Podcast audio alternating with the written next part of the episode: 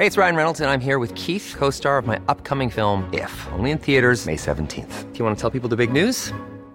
All right, I'll do. Sign up now and you'll get unlimited for $15 a month in six months of Paramount Plus Essential Plan on us. Mintmobile.com slash switch. Upfront payment of $45 equivalent to $15 per month. Unlimited over 40 gigabytes per month. Face lower speeds. Videos at 480p. Active Mint customers by 531.24 get six months of Paramount Plus Essential Plan. Auto renews after six months. Offer ends May 31st, 2024. Separate Paramount Plus registration required. Terms and conditions apply if rated PG. ¿Qué tal? ¿Cómo le va? Buenas tardes. Estás a punto de escuchar Yo soy Javier Alatorre. las noticias con Javier Alatorre. La vamos a pasar muy bien. Comenzamos.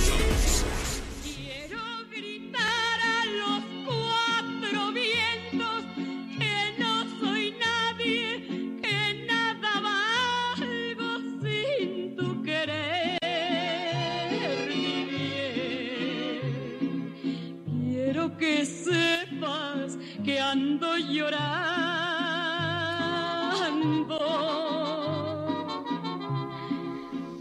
Oiga, estamos escuchando eh, pues a todo un personaje, toda una leyenda en la época de, de oro, como se le dice, estas películas extraordinarias, blanco y negro, ¿no? Que las vemos una vez y otra vez y otra vez. Cuando, pues, a través de, esas escenas descubríamos un México distinto, un México bonito, un México bonito, ¿no? y, y es Rosita Quintana. Es Rosita Quintana que, pues, eh, lamentablemente hoy falleció. Después de una vida enorme, divertida, plena, eh, amorosa, descansa en paz, murió a los 96 años de edad, Rosita, Rosita Quintana. Y esta, esta canción es de una escena de, si no me equivoco, El Charro y la Dama, que hizo con, con Pedro, con Pedro Armendáriz. En la segunda parte, que lo esperamos como siempre, ya desde ahorita va- va- vamos este, invitándolo, en la segunda parte vamos a tener, en la medida de lo posible, desde luego, pues unos pedacitos también para recordar a, este, a Rosita Quintana. Qué simpática, qué, cómo llenaba la pantalla, qué personajes aquellos. Miguel Aquino, ¿cómo estás? ¿Cómo estás, Javier? Muy buenas tardes. Me da mucho gusto saludarte. Buenos días todavía a nuestros amigos en algunas zonas, en algunas zonas del país. Me da mucho gusto saludarlos. Sí, sin duda, Rosita Quintana, una de esas eh, grandes actrices que también, bueno, pues no solamente actuaba, cantaba, sin duda en su época de las mujeres más bellas que tenía el cine mexicano. Y de repente cuando, ahorita que te escucho, Javier, que dices Rosita Quintana, junto a Pedro Armendáriz, pero también junto a Germán Valdés Quintán, junto a Pedro Infante en el Mil Amores. La verdad es que habla de la calidad que tenía esta mujer, 96 años, eh, sin duda una de las grandes, grandes actrices del cine de oro mexicano y que pues quedará ahí para siempre su, su historia, su imagen, su figura, su buen humor, porque también de repente también tenía en algunas partes con Tintán, la verdad es que era también una excelente, no, no que llamarme comediante, pero sí una, actriz una de muy, cómica, muy buen ¿no? Una parte de comedia también en, en- en- en sus películas. Pues descansa en paz, Rosita Quintana. Eh, eh, en la segunda parte, fíjese, vamos a, ver eh, y a compartir con, con ustedes, que por cierto me dio mucho gusto hoy por la mañana. Felicidades, Miguel, felicidades a todo, a todo el equipo, Anita también, por el, crecimiento. Al ratito le, vamos a compartir ahí algunos números, eso nos pone muy, muy, muy contentos. Oiga, este, vamos a, a ver, bueno, ¿qué, ¿por qué ya no habrá estrellas de ese tamaño?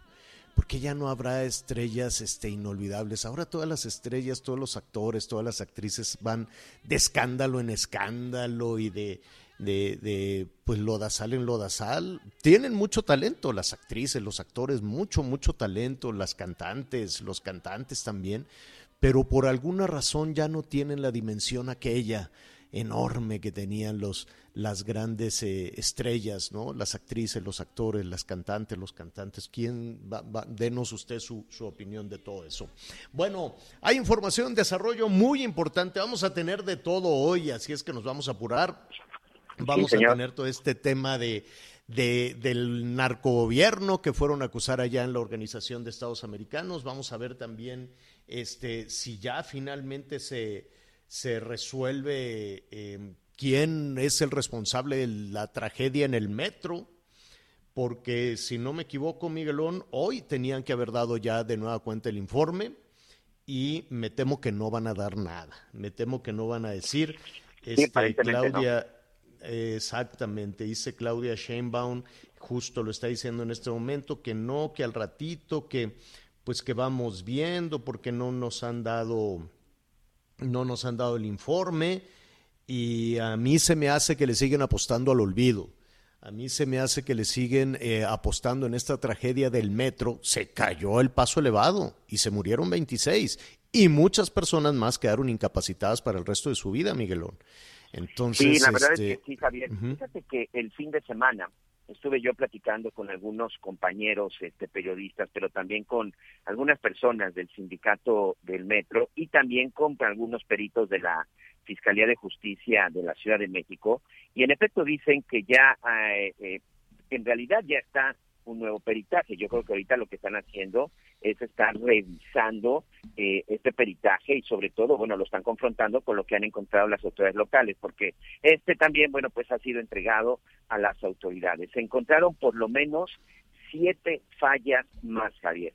Que no es sorprender, la verdad es que no, no debe de sorprenderle a nadie que sigan apareciendo, que sigan apareciendo fallas, pero de acuerdo con un informe preliminar de esta empresa noruega que fue entregado a las autoridades que está en revisión, hay siete fallas más. Sinceramente, no sé qué tipo de fallas, pero dicen que todavía se siguen encontrando más fallas en la construcción, pero también más fallas en una cuestión de que dejaron, dejaron este, dejaron sin darle el mantenimiento el mantenimiento correcto. Algo de lo que sí me estuvieron diciendo que es parte de esto, parece que hay algunas áreas del paso de vías, por supuesto en la parte elevada, donde ya estaba pandeado, señor, por llamarle de alguna forma, donde ya estaba este, cayendo parte del soporte, y es por esto que todavía no se, o sea, Sí fue entregado el informe por parte de los noruegos al gobierno de la Ciudad de México, el que no lo ha dado a conocer el gobierno de la Ciudad de México porque están revisando estas nuevas fallas estructurales que se encontraron y esperemos que eh, sean los próximos días. Oye, y ahorita te voy a platicar en dónde estoy, ¿eh, Javier? Te voy a platicar ya te, ya te vimos. Ya te vimos que te fuiste a vacunar, pero antes de eso, nada más, eh, eh, estaremos pendientes ahí de lo que tengan que decir. Al ratito van a dar una argumentación, una justificación de, de, de por qué no hay todavía un responsable ni en la construcción ni un responsable político que son dos cuestiones. ¿eh? También se tomaron las decisiones en las oficinas, entonces, eh, de los políticos. Entonces habrá que ver si hay o no una responsabilidad o se van hacia la parte más flaca de todo esto, que es el, el, obrero, el constructor, el que no puso el perno y, y, que caiga toda la responsabilidad en, en, una persona que estaba siguiendo una instrucción, una indicación. Hay mucho dinero en juego y hay este, muchísimos temas en y sobre todo la vida, la vida de las personas que, que fallecieron. Oiga, muy, muy rápidamente, ya antes de ir este, a todos los temas de COVID y la vacunación, estamos ahí eh, pendientes.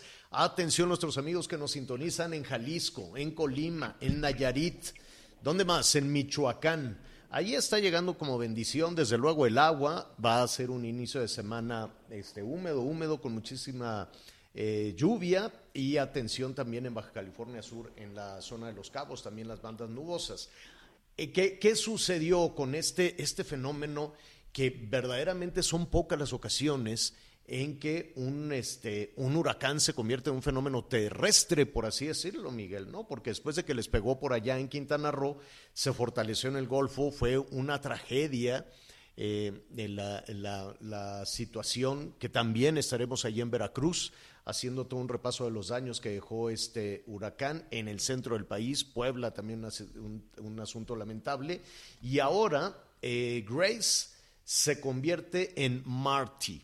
Ya es una tormenta tropical, que, es, es otro fenómeno, pues. Hay que contabilizarlo como un fenómeno adicional, pero no llegó del mar es un fenómeno que llegó del centro del país, cambia de nombre, se llama eh, Marty, es una tormenta tropical y está este, provocando lluvias fuertes, lluvias severas en estas zonas de sequía, en estas zonas de calorón, en estas zonas donde los trabajadores, las y los trabajadores del campo dicen, qué bueno que estamos iniciando la semana con lluvia, pues sí, pero hay que extremar precauciones en los, en los arroyos, en los eh, caminos y, y sí, Saludos a nuestros amigos en Puebla, en Veracruz.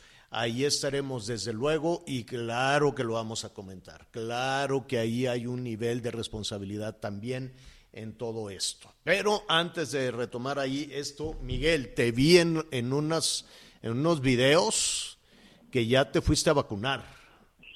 Sí, Javier, fíjate que el día de hoy aquí en la zona de Cancún, en Quintana Roo, eh, inició la segunda etapa de la vacuna contra COVID-19 de AstraZeneca, bueno, para la gente que estamos ya en el rubro de los 40 a los 49 años. Exactamente hace hoy 84 días que nos aplicaron la primera dosis de esta vacuna.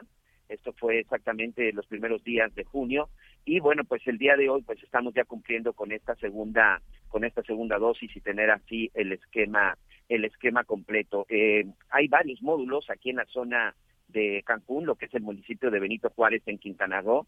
Uno de ellos es el domo Jacinto Canet, que fue precisamente el domo que a mí me correspondía, y bueno, pues el que me quedaba más cerca del domicilio. Y el día de hoy, bueno, pues este, junto con mi esposa, que ella ahorita está precisamente pasando, colocándose la vacuna, pues estamos ya cumpliendo con esta, con esta vacunación. 25 minutos bien invertidos. Y sabes qué, Javier, me da gusto que de, de esas pocas veces en donde uno dice, bueno, pues qué bueno que mis impuestos los están invirtiendo de manera correcta con este asunto, con este asunto de las vacunas. Hoy por primera vez sentí ese, pues ese alivio de estar declarando cada mes ante el SAT y que finalmente tus impuestos es lo que realmente está haciendo que las vacunas. Hey. Bueno, lo, lo, lo vamos a retomar porque está precisamente ahí en la carpa de recuperación este, qué bueno, se tardaron, ¿no? Uno, dos, tres, casi, casi tres meses, pero ya, ya tiene la segunda parte. En, eh, en diferentes partes del país es tranquilizador. La Ciudad de México, pues ya han avanzado muchísimo también en el tema de, eh, de la vacunación justo ahora el gobierno de la Ciudad de México dice, bueno, pues ya, ya pusimos todas las de Pfizer que se tenían que poner. Eh, allí en Xochimilco, donde se abrió a toda, a toda la población, independientemente de, de la alcaldía en la que viven. Entonces, este eh, reporta el gobierno de la Ciudad de México, están llegando jóvenes de otras alcaldías, también del Estado de México, y por eso se nos acabaron las Pfizer, pero ahora les van a poner la China, les van a poner las de Sinovac. Usted, todas las vacunas son buenas, ¿eh? todas las vacunas eh, han pasado unos procesos de, de, análisis, de revisión en diferentes partes del país. En México es muy lento, la, la COFEPRIS es lentísima pero pues eh, prácticamente todas las vacunas en los organismos que son muy estrictos, muy severos en Europa, en los Estados Unidos también la FDA le ha dado autorización a estas vacunas, así es que usted aplíquese la vacuna que le, que le corresponda con toda confianza. Lo importante es vacunarse para, para, para seguir este, avanzando. Miguelón, te comentábamos que estás en esa ahorita en la, en la, parte de recuperación. ¿No te olió, no se te hinchó el brazo, no te dieron este calambres, no nada? todavía no, señor, la verdad es que todavía no. Sí duele el brazo, la verdad es que sí, duele, todavía, duele un poco el brazo y el hombro, pero la verdad es que hasta ahorita eh, muy bien. La verdad es que eh, me siento contento, Javier. La verdad es que sí, me siento contento por esta protección después de lo que pasamos hace unas semanas, les comparto y, y, me atrevo a compartirlo porque estuvimos aquí platicando. El sábado ya por fin me dieron de alta a mi hija eh, Valeria. Estuvo el 27 de julio dio positivo a COVID y apenas este sábado me la dieron de alta. Casi un mes, casi un mes mi hija estuvo encerrada con el COVID con la variante Delta, esta variante que está atacando a los jóvenes. Y quiero comentar esto y precisamente hoy con la vacuna, pues te digo, estoy, estoy contento, estoy tranquilo, ya los dolores que vengan al rato serán bienvenidos, serán de esos dolores que uno disfruta como cuando se hace mucho ejercicio después de estar, después de estar parado mucho tiempo porque bueno, finalmente creo que es un avance importante. Y sí, atrever a decir, vacúnense, vacúnense chavos, vacúnense jóvenes, es muy importante. La vacuna no nos va a hacer inmune, pero ¿saben qué? Sí nos va a dar una protección y por lo menos va a evitar que si nos da COVID, en mi caso nuevamente, o en el caso de la gente por primera vez, que no sea tan grave, que no sea tan severo, Javier. Muy bien, felicidades Miguelón a nuestros amigos de Veracruz que nos están hablando. Desde luego que vamos a estar con un panorama completo de lo que ha sucedido con esta tragedia. La, la, la ayuda, eh, pues ojalá pasemos rápidamente de la buena intención a los hechos. Y evidentemente vamos a poner también en perspectiva qué es lo que sucedió, si hubo el alertamiento suficiente, ahora que ya no hay Fonden, cómo le va a hacer el gobernador, ¿no? Si no se le van a enviar más que garrafones de agua, eh, será, una, será una situación complicada. También fue tema de conversación que se convocara a la ciudadanía a que este, pues envíe los, los, víveres. Entonces la gente dice, sí, cómo no, somos solidarios y así lo haremos con Veracruz, con Puebla, con, con todas las zonas afectadas por este huracán, pero qué pasó también con los recursos y sobre todo, ¿funciona o no protección civil? Ahora que va rebotando, ahora que va de escándalo en escándalos desde, cacharon, desde que cacharon a David León, ¿te acuerdas? Eh, con estos videos dando, entregando dinero, pues quedó un tanto descabezada todo el área de, de, protección civil. Sí es un asunto serio, sí estamos con ustedes y sí vamos a hacer este recuento este bárbaro, desde luego, de una, una situación por la que no debería de fallecer nadie, porque llegue agua, que es una bendición, y por un fenómeno natural, con la prevención suficiente, ninguna de las nueve personas que murieron, son nueve, ocho en Veracruz, uno en Puebla, una familia que es una tragedia, la mamá con los cinco hijos murieron, y todo este tema que ya están reconociendo también las autoridades locales y estatales que no hubo, no tuvieron la capacidad de prevención de esta situación. Qué, qué tragedia. Otro de los temas de, conversación eh, muy intensos en las últimas horas es la situación de Ricardo Anaya. Ricardo Anaya, lo pongo rápidamente en, contexto, bueno, ya tiene un, citatorio de la Fiscalía General de la República para presentarse a declarar. Eh, en el reclusorio norte esta semana, el jueves, si no me equivoco.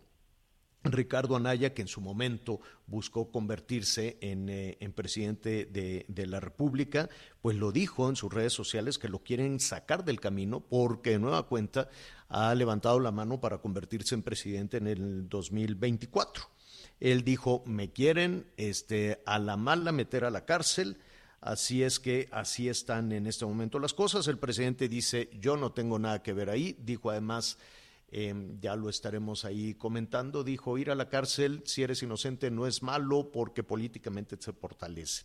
Y cuando dice esas palabras más, palabras menos, se lo voy a comentar en un, en un ratito, en un ratito más lo que dijo, lo que dijo detalladamente allí el, el presidente, este, pero Habrá que ver entonces si esto es un tema de carácter político o es un tema de carácter legal. Se cometió un delito en este sentido. Yo le agradezco a Kenia López, Kenia López Rabadán, senadora del Partido Acción Nacional La Comunicación esta tarde. Qué gusto saludarte, Kenia. ¿Cómo estás? Muy bien, querido Javier, muchísimas gracias. Sí, sin duda un tema trascendente, ¿no? No habíamos tenido conocimiento, cuando menos en la historia moderna de nuestro país, de algo tan lamentable como esto. estamos hablando de un ex candidato a la presidencia de la República. Es preocupante porque el gobierno federal da unos visos de autoritarismo brutal. Fíjate nada más, cuando el presidente de la República eh, actual perdió, hizo un, te acordarás, hizo un plantón, incluso creó un gobierno paralelo, cuando menos que él decía que eran eh, los secretarios de, su gobierno, no funcionan, pero en su imaginario este, tenía su propio gobierno y nosotros en el PAN nunca le quisimos hacer absolutamente nada, respetamos su derecho a manifestarse, respetamos su derecho a disentir y me parece brutal que ahora este gobierno esté intentando meter a la cárcel a un claramente a un opositor de este gobierno que cada semana hace públicos a través de redes sociales, a través de los videos, eh, pues todo lo mal que está este gobierno, me parece terrible porque demuestra que hay claramente una persecución política en contra de Ricardo Anaya y eso no le beneficia a ningún mexicano.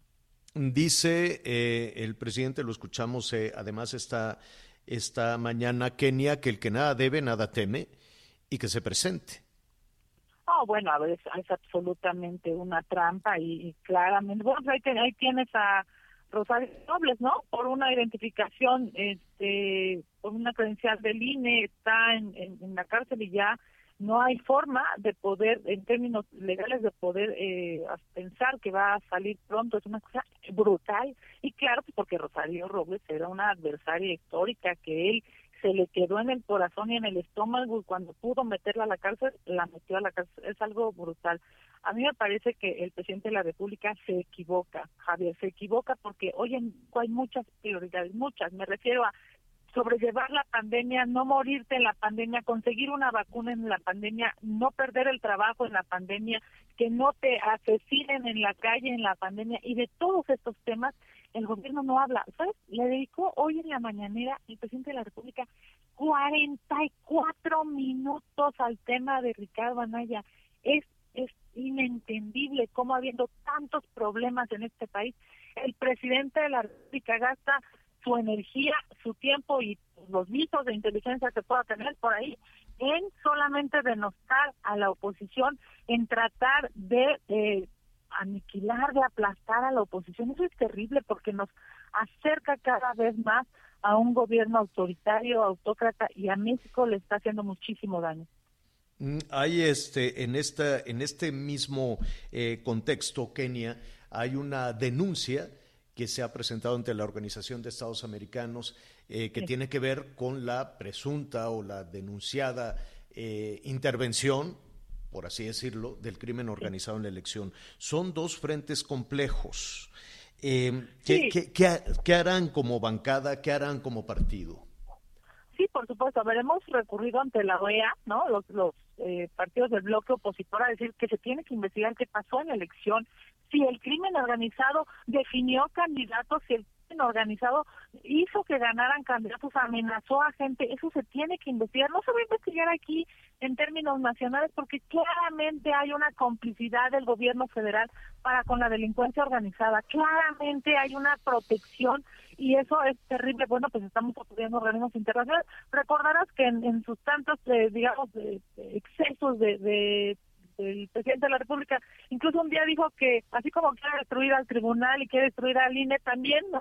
Quiere eh, modificar la OEA, pues bueno, qué bueno que ni va a poder destruir al INE ni al tribunal porque se va a topar con el bloque de contención porque no tiene las dos terceras partes para destruir a las instituciones en este país, en el Congreso, no lo tiene ahorita y menos lo va a tener en, en la Cámara de Diputados entrante, eh, por supuesto que acudiremos a organismos internacionales. Es evidente que el presidente de la República, una vez que no puede dar respuesta, lo que da es un circo.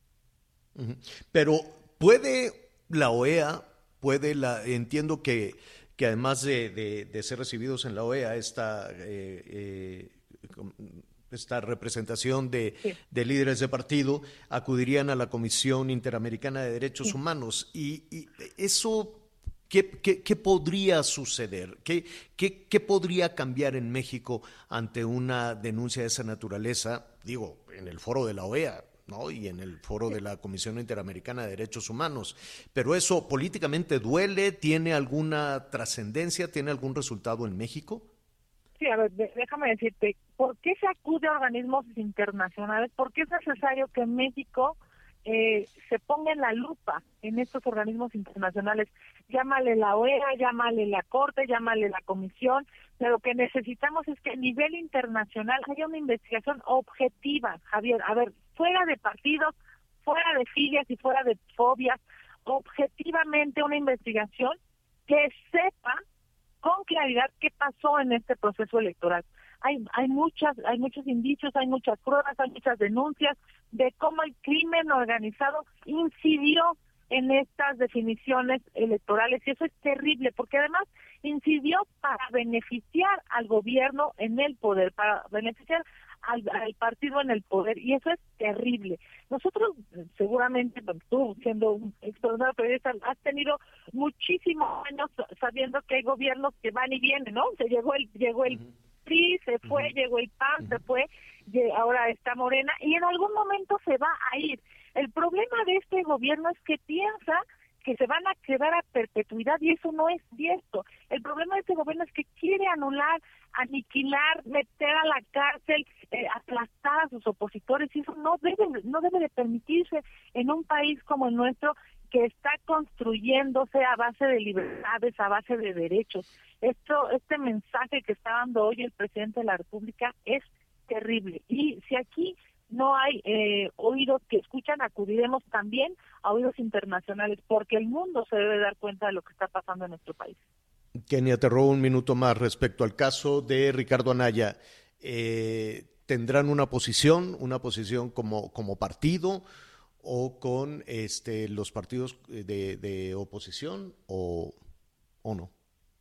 Sí, por supuesto. Déjame decirte que respaldamos a Ricardo Anaya. Ha sido nuestro presidente nacional de partido, ha sido nuestro candidato a la presidencia de la República y por supuesto que respaldamos y acompañamos a Ricardo Anaya en este proceso que a todas luces es injusto. Y reclamamos al gobierno eh, federal esta persecución política porque no puede ser que en lugar de buscar justicia para los mexicanos, lo que López Obrador esté haciendo es tratar de eliminar de meter a la cárcel o de disminuir a la oposición. No en un país democrático, no en un país de leyes se puede permitir algo así. No lo podemos permitir.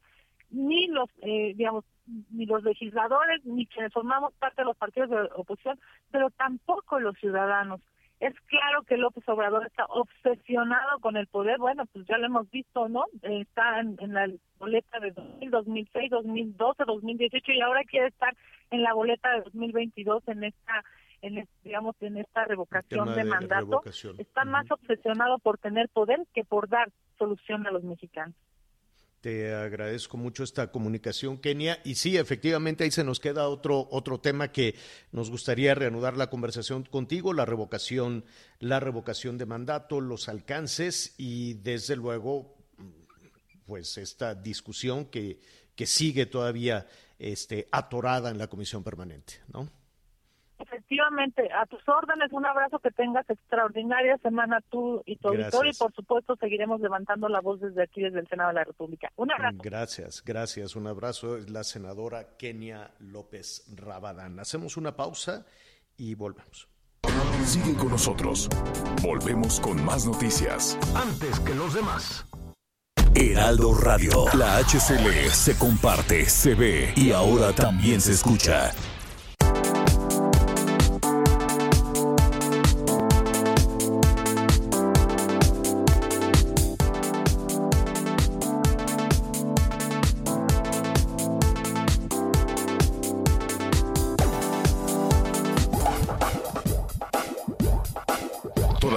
Información. Continuamos. Eh, ¿Se ha generado, alguna confusión antes de ir con nuestro siguiente entrevistado? Y a propósito de lo que hablábamos con, con Kenia López Rabadán, que vamos a continuar con el tema de la revocación de mandato. Mire, en las, eh, en las próximas elecciones, además de, de, que usted marque ahí su boleta por alguna candidata o candidato, también se está organizando esta consulta para ver si el presidente continúa o no. De momento eso es, ¿no? Habrá que ver después si, si la pregunta se cambia y es, y es algo diferente. Pero en el INE dicen, oiga, esa consulta nos va a costar dinero, porque es una consulta mucho más grande que la, que la anterior, que, que fue un fracaso, ¿no? Que, no, que no acudió nadie. Bueno, acudieron muy pocas, muy pocas personas. Entonces, esta consulta cuesta, si no me equivoco, o el INE hace sumas y restas, dice 2.500 millones. Entonces el presidente dice, bueno, pues lo que podemos hacer, porque están pidiendo muchísimo eh, dinero, que pues que contribuyan eh, los trabajadores. Dice que aporten este, los, los de arriba, los, los que digamos que a nivel de director para arriba o de jefe, jefe de departamento, no sé, los trabajadores del gobierno. Dicen que ellos den la mitad de su sueldo, los medianos que den el 25%. Dicen, los que ganen menos de 10 mil pesos que no den nada, pero los que ganan entre 10 mil a, a 100 mil al mes que den el 25% de su sueldo y los que ganan de 100 mil pesos para arriba que den la mitad de su sueldo, que se suspendan los gastos de bebidas, de alimentación, que se bajen el sueldo y ya que les bajen el sueldo y que se suspenda todo eso, de ahí ya sacamos para la consulta, para eh, poner las casillas y las papeletas, es lo que propuso el presidente a grandes rasgos, desde luego, a grandes rasgos hay gente preocupada, dice, oiga, ¿me, van a bajar el sueldo? No, no, es, solo una sugerencia una sugerencia del presidente en términos de participación, ¿no? de participación ciudadana eh, para poder pagar esa consulta de revocación de mandato. Vamos a retomar un poquito más, un poco más adelante este tema. Ahí está para quienes están preocupados. No, no, no, no es un hecho, es solo un comentario, una iniciativa que, que surgió. Oiga, este fin de semana también este, se dio a conocer que se exhumaron los restos de este joven, de José Eduardo Ravelo, el joven que fue torturado, abusado, asesinado por presuntos policías en Yucatán. Una investigación que ya retomó, si no me equivoco, la Fiscalía General de la República. Es increíble que a estas alturas no se tuviera eh, con detalle, con certeza, las causas del fallecimiento de este muchacho y para hablar de eso, del tema, de, de, la posición que tiene el gobierno federal y la fiscalía también y de la que tiene el gobierno de Yucatán, yo le agradezco a Adrián Nieves, él es el Nieves Cervantes, él es el abogado defensor de la familia Ravelo. Adrián, ¿cómo estás? Buenas tardes. Buenas tardes, amigo. Oye, Adrián, dime algo. Eh, es increíble que no se tenga el peritaje, que no, que, que fue, fue, necesario exhumar el cuerpo a, a solicitud de quién. Eh, mira, eh, esa decisión lo tomó la Fiscalía General de la República, está empezando en ceros. Eh, sí tenemos desde luego una carpeta muy fortalecida. Igual tenemos, eh, pues se hizo la necropsia de ley aquí en, en, la, en la ciudad de Medio de Yucatán y ellos lo que quieren es eh, puntualizar el mismo trabajo que tiene la fiscalía. Ellos están descartando todas las líneas para que vean uh -huh. que sí está bien, hecha las cosas y de esa manera ellos lleguen a una verdad. Es su forma de pensar, se les respeta y ahora yo lo único que puedo puntualizar que si se trata eh, de hacer las cosas bien para llegar a una verdad y, y, y, que sean sancionados con todo el peso de las personas que hicieron, adelante. Estamos ahora sí que trabajando en coadyuvancia con ellos. La necropsia que ustedes tienen, y me quiero, quiero suponer que a partir de esa investigación, de ese documento, es a, a, partir de ello y de otros, de otros testimonios, de otros elementos, están eh, definiendo su estrategia. ¿Qué dice el documento que ustedes tienen, la necropsia que ustedes tienen? Desde luego eh, ponen eh, que la causa fue por traumatismo, por golpes, y de ahí se eh, generó ¿verdad? Eh, ahora sí que los órganos empezaron a, fallar por los golpes que se le dio y también el, el mismo documento dice claramente que es un homicidio. Ahora, eh, la Fiscalía eh, General de la República quiere empezar desde ceros y eso yo lo veo excelente, ¿no? O sea, si algo se nos pasó, bueno, pues qué bueno que ellos lo fortalezcan, pero pues bendito Dios, yo digo que vamos muy fuertes. Ahora sí que vamos a retomar con fuerza esto y tenemos todos los elementos para que esto se vincula al proceso y tengamos ahora sí que un proceso limpio, un proceso adecuado para que pues lleguemos a una, a una sentencia como debe de ser, lo que esperamos. Estamos nosotros. platicando con Adrián Nieves Cervantes, abogado defensor de la familia Ravelo. Eh, los presuntos responsables o los agentes de esta corporación policíaca hoy están libres. Así es, eh, libres al 100 no, desde luego que no, ellos saben de antemano que esto no ha terminado, eh, tampoco quiero puntualizar que ellos en específico sean culpables, sino que eso lo demuestre un juez, que el juez sea el que dictamine y realmente nosotros nada más estamos haciendo lo propio para que pues esta señora primero que nada tenga justicia y sobre todo que esté en paz y sepa que se está trabajando como debe de ser. Eh, entiendo que, o de acuerdo a lo que aquí hemos platicado también con tu contraparte, eh, con los abogados defensores de los policías, ellos eh, dicen que eh, la parte judicial encontró, un juez encontró contradicciones, que no se trataría de, de las personas que, que, son señaladas como presuntos responsables. ¿Qué Mira, opinas de eso? Uh -huh. En ese, en ese tema yo te voy a decir una cosa y, y yo se lo he puesto a prueba a varios. Eh, nosotros llevamos el cuerpo a, a la ciudad de Veracruz, Isla Veracruz, y cuando llegamos nos recibieron muchas patrullas. Yo desconozco si es estatal, municipal o es este en Guardia Nacional. Es lo mismo, él apenas estaba llegando y, y él pues, puede señalar que sea estatal, municipal, lo que sea, no lo puede hacer, desde luego que no. No reconocía esa, esa figura. Lo único que tenemos muy en concreto, que lo que ustedes están viendo en todos los videos, eso no se juzga, eso se valora y sobre todo que, pues te vuelvo a repetir, era un joven que, pues inexperto, un joven que desconocía de, de corporaciones y que pues realmente él tiene que alegar lo que quiera en su defensa, pero lo que nosotros tenemos que mostrar es lo contrario. Es decir, aquí se estaría abriendo la investigación no solo a nivel municipal, sino estatal y federal de corporaciones. Se están investigando a todas las corporaciones, a todas. Ahora sí que el gobierno federal fue muy claro en escrutar a todos, hasta a los mismos abogados como nosotros. Se, está investigando a fondo todo, todo, todo, a nosotros, a las corporaciones, se están sacando cámaras de la Secretaría de Seguridad Pública, se están sacando, todo se está haciendo.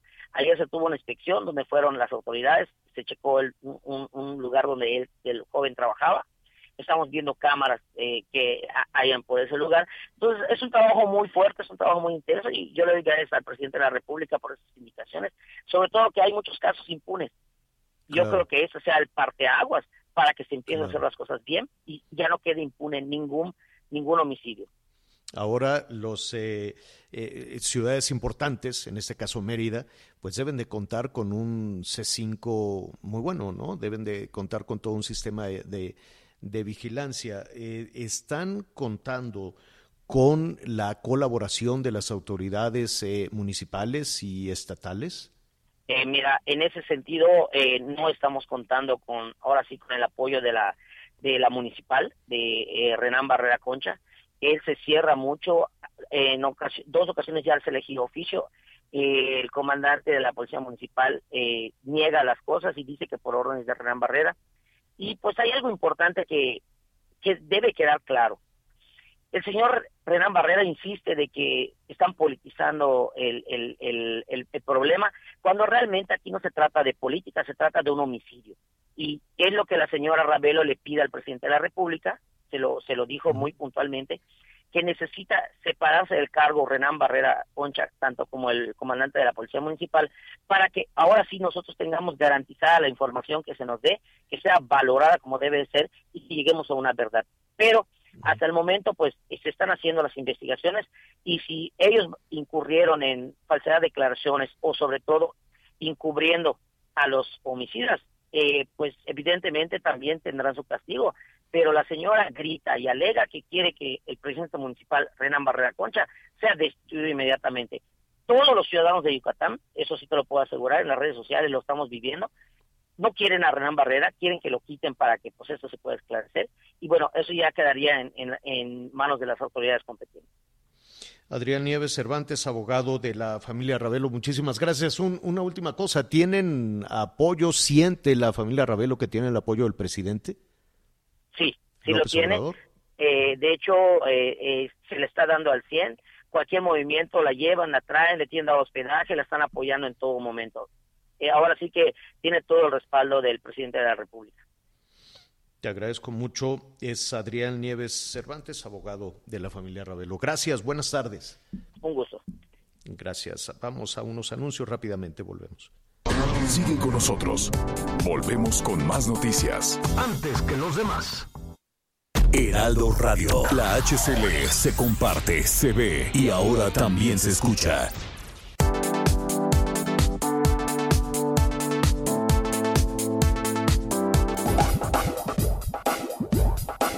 Todavía hay más información. Continuamos.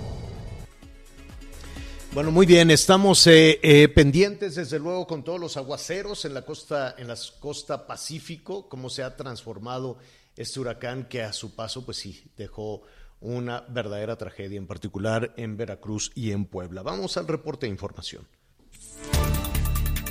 Ocho personas muertas, desaparecidos y varios heridos es el saldo que deja el paso de la tormenta en el estado de Veracruz. La tragedia más grande se vivió en el municipio de Jalapa. El gobernador Cuitlagua García ha realizado un operativo conjunto con la Secretaría de la Defensa Nacional, la Armada de México, la Guardia Nacional del estado de Veracruz, también la Policía Estatal. Las zonas más afectadas en el estado de Veracruz son Tecolutla, Poza Rica, Papantla, Tuxpan, la zona de desastre, eh, junto con Jalapa, los más afectados, en la zona norte del estado, en donde autoridades de la Ciudad de México, de Tamaulipas, han mandado ayuda de brigadas de protección civil. Además, se confirma esta mañana que el presidente de México llegará en las próximas horas a Veracruz para hacer un operativo de ayuda y coordinarse con todas las autoridades para apoyar a los afectados. Hay por lo menos afectaciones en 50 municipios que están sin luz y también sin agua potable. Se espera que en las próximas horas se pueda restablecer según lo que dicen las autoridades estatales. Desde Veracruz informó Evelyn Hernández. Este día la tormenta tropical Marty y la onda tropical número 22 ubicados al suroeste de la península de Baja California incrementarán la probabilidad de lluvias fuertes, oleaje de 1 a 2 metros de altura y rachas de viento de hasta 60 kilómetros por hora en Baja California Sur. Se pronostica que por la tarde este sistema se mueva hacia el oeste, alejándose de las costas mexicanas. Asimismo, la onda tropical número 23 recorrerá lentamente el sureste del país e interaccionará con el ingreso de humedad del Océano Pacífico y la circulación de una zona de baja presión con probabilidad de desarrollo ciclónico situada al sur del Golfo de Tehuantepec, originando lluvias intensas en Veracruz, Oaxaca y Chiapas, además de muy fuertes con descargas eléctricas en Jalisco, Colima, Michoacán y Guerrero. Finalmente,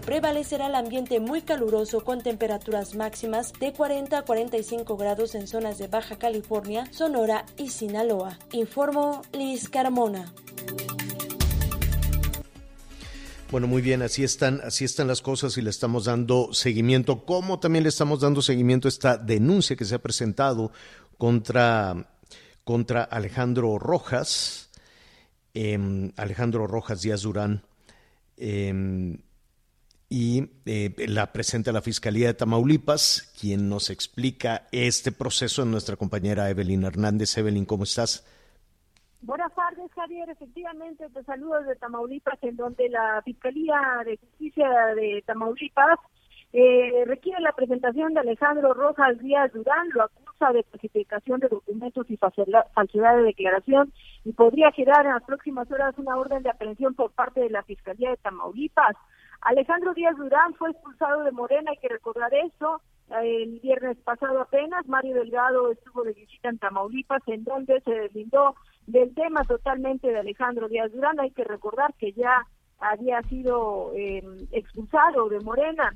Alejandro Díaz inició sus declaraciones ante la Fiscalía de Tamaulipas, falseó pruebas y falsificó documentos eh, serios. Exige la Fiscalía que se presente a declarar y las pruebas en relación a lo contundente en las investigaciones que se siguen y en sus dichos contra el gobernador de Tamaulipas, Francisco García Cabeza de Vaca, eh, a quien ha acusado de muchas cosas ante la Fiscalía General de la República y en donde, bueno, pues eh, exigió em, pruebas falsas, dice la Fiscalía de Justicia. Hay que recordar que Alejandro Díaz Durán también tendrá que explicar ya em, pues de dónde provienen sus eh, propiedades que acumula por lo menos 20 millones de pesos en propiedades según lo que se está diciendo se está persiguiendo eh, una situación en donde se presume podrían eh, ya investigar sus ingresos, así como sus propiedades que no coinciden con su salario en el Senado.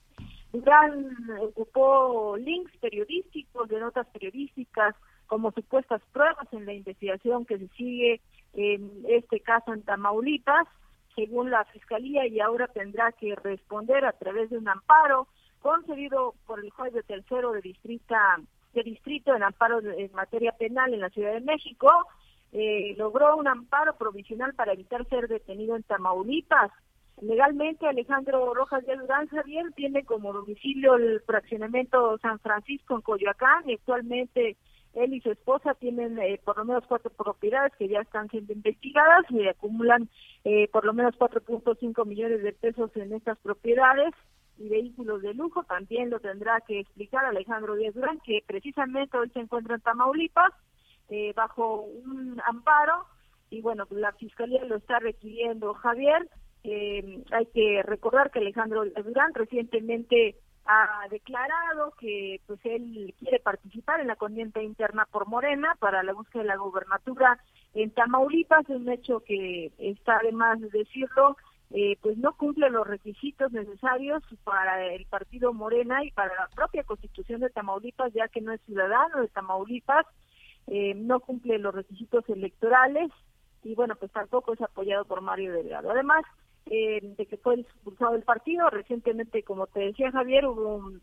encerrona, una reunión en donde incluso se designó al nuevo coordinador de los diputados en Tamaulipas, en el nuevo Congreso, y donde, bueno, pues no fue invitado eh, Alejandro Rojas de Durán. Y bueno pues Mario Delgado también necesitó hablar sobre ese tema y se deslindó, se deslindó en el caso Alejandro Rojas Díaz Durán. Primero tendrá que enfrentar la justicia y aclarar el uso de estos recursos, de su riqueza inexplicable y después buscar sus aspiraciones políticas, es lo que dicen los mismos militantes de Morena, eh, dicen que no pues no tiene la ayuda de su partido y no podrá competir en ninguna forma en este proceso electoral, que ya está muy cerca, Javier, por cierto. Así ¿eh? es. Ah, hay, que, hay que ver qué sucede con esta orden de atención que podría girarse las próximas horas en contra de Alejandro Rojas Díaz Durán, Javier. Veremos ese tema y veremos también aquellos que ya, aquellas y aquellos que ya comienzan a levantar la mano allá en Tamaulipas. Evelyn, muchísimas gracias. Gracias, Javier. Buenas tardes. Hasta luego, buenas tardes. Una pausa. Volvemos. Sigue con nosotros. Volvemos con más noticias. Antes que los demás. Heraldo Radio. La HCL se comparte, se ve y ahora también se escucha.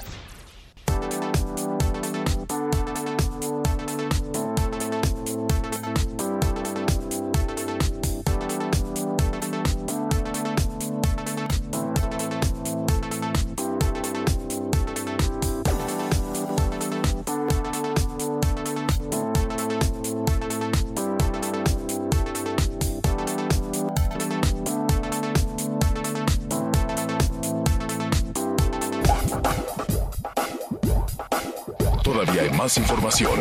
Continuamos. Se está haciendo una, una convocatoria en diferentes partes, diferentes alcaldías de la Ciudad de México para pues que las personas que, que, puedan y que, que, eh, puedan y tengan la posibilidad de, eh, ¿cómo se llama?, ayudar a los damnificados por las lluvias, eh, lo hagan, ¿no?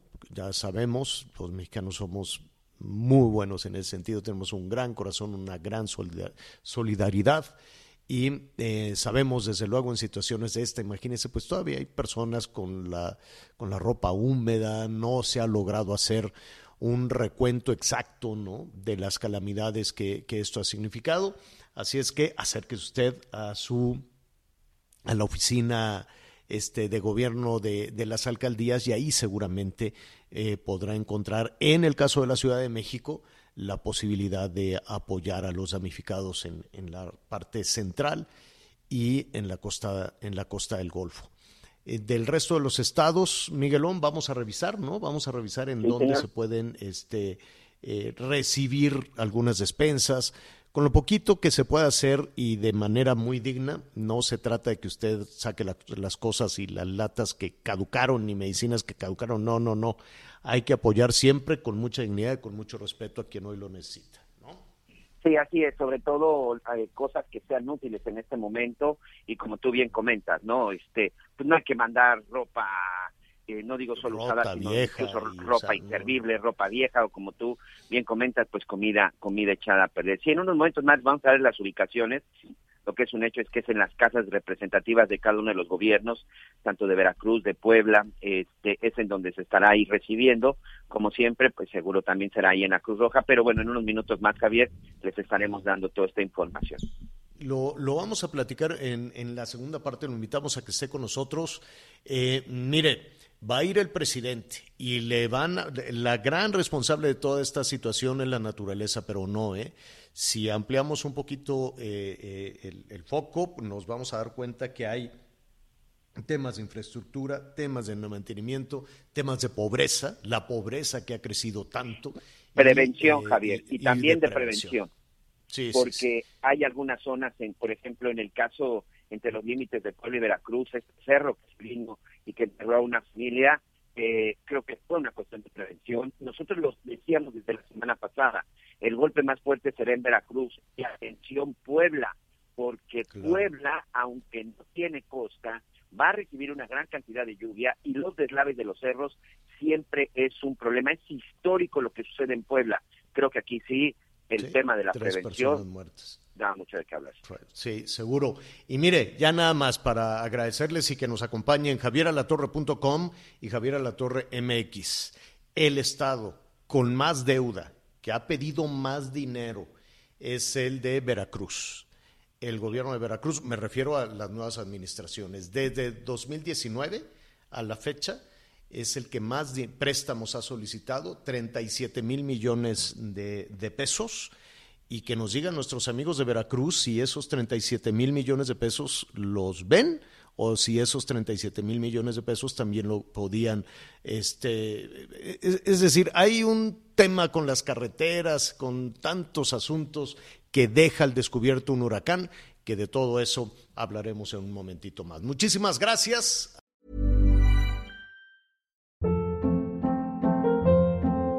Hold up. What was that? Boring. No flavor. That was as bad as those leftovers you ate all week. Kiki Palmer here, and it's time to say hello to something fresh and guilt-free. Hello Fresh. Jazz up dinner with pecan-crusted chicken or garlic butter shrimp scampi. Now that's music to my mouth. Hello Fresh. Let's get this dinner party started. Discover all the delicious possibilities at hellofresh.com.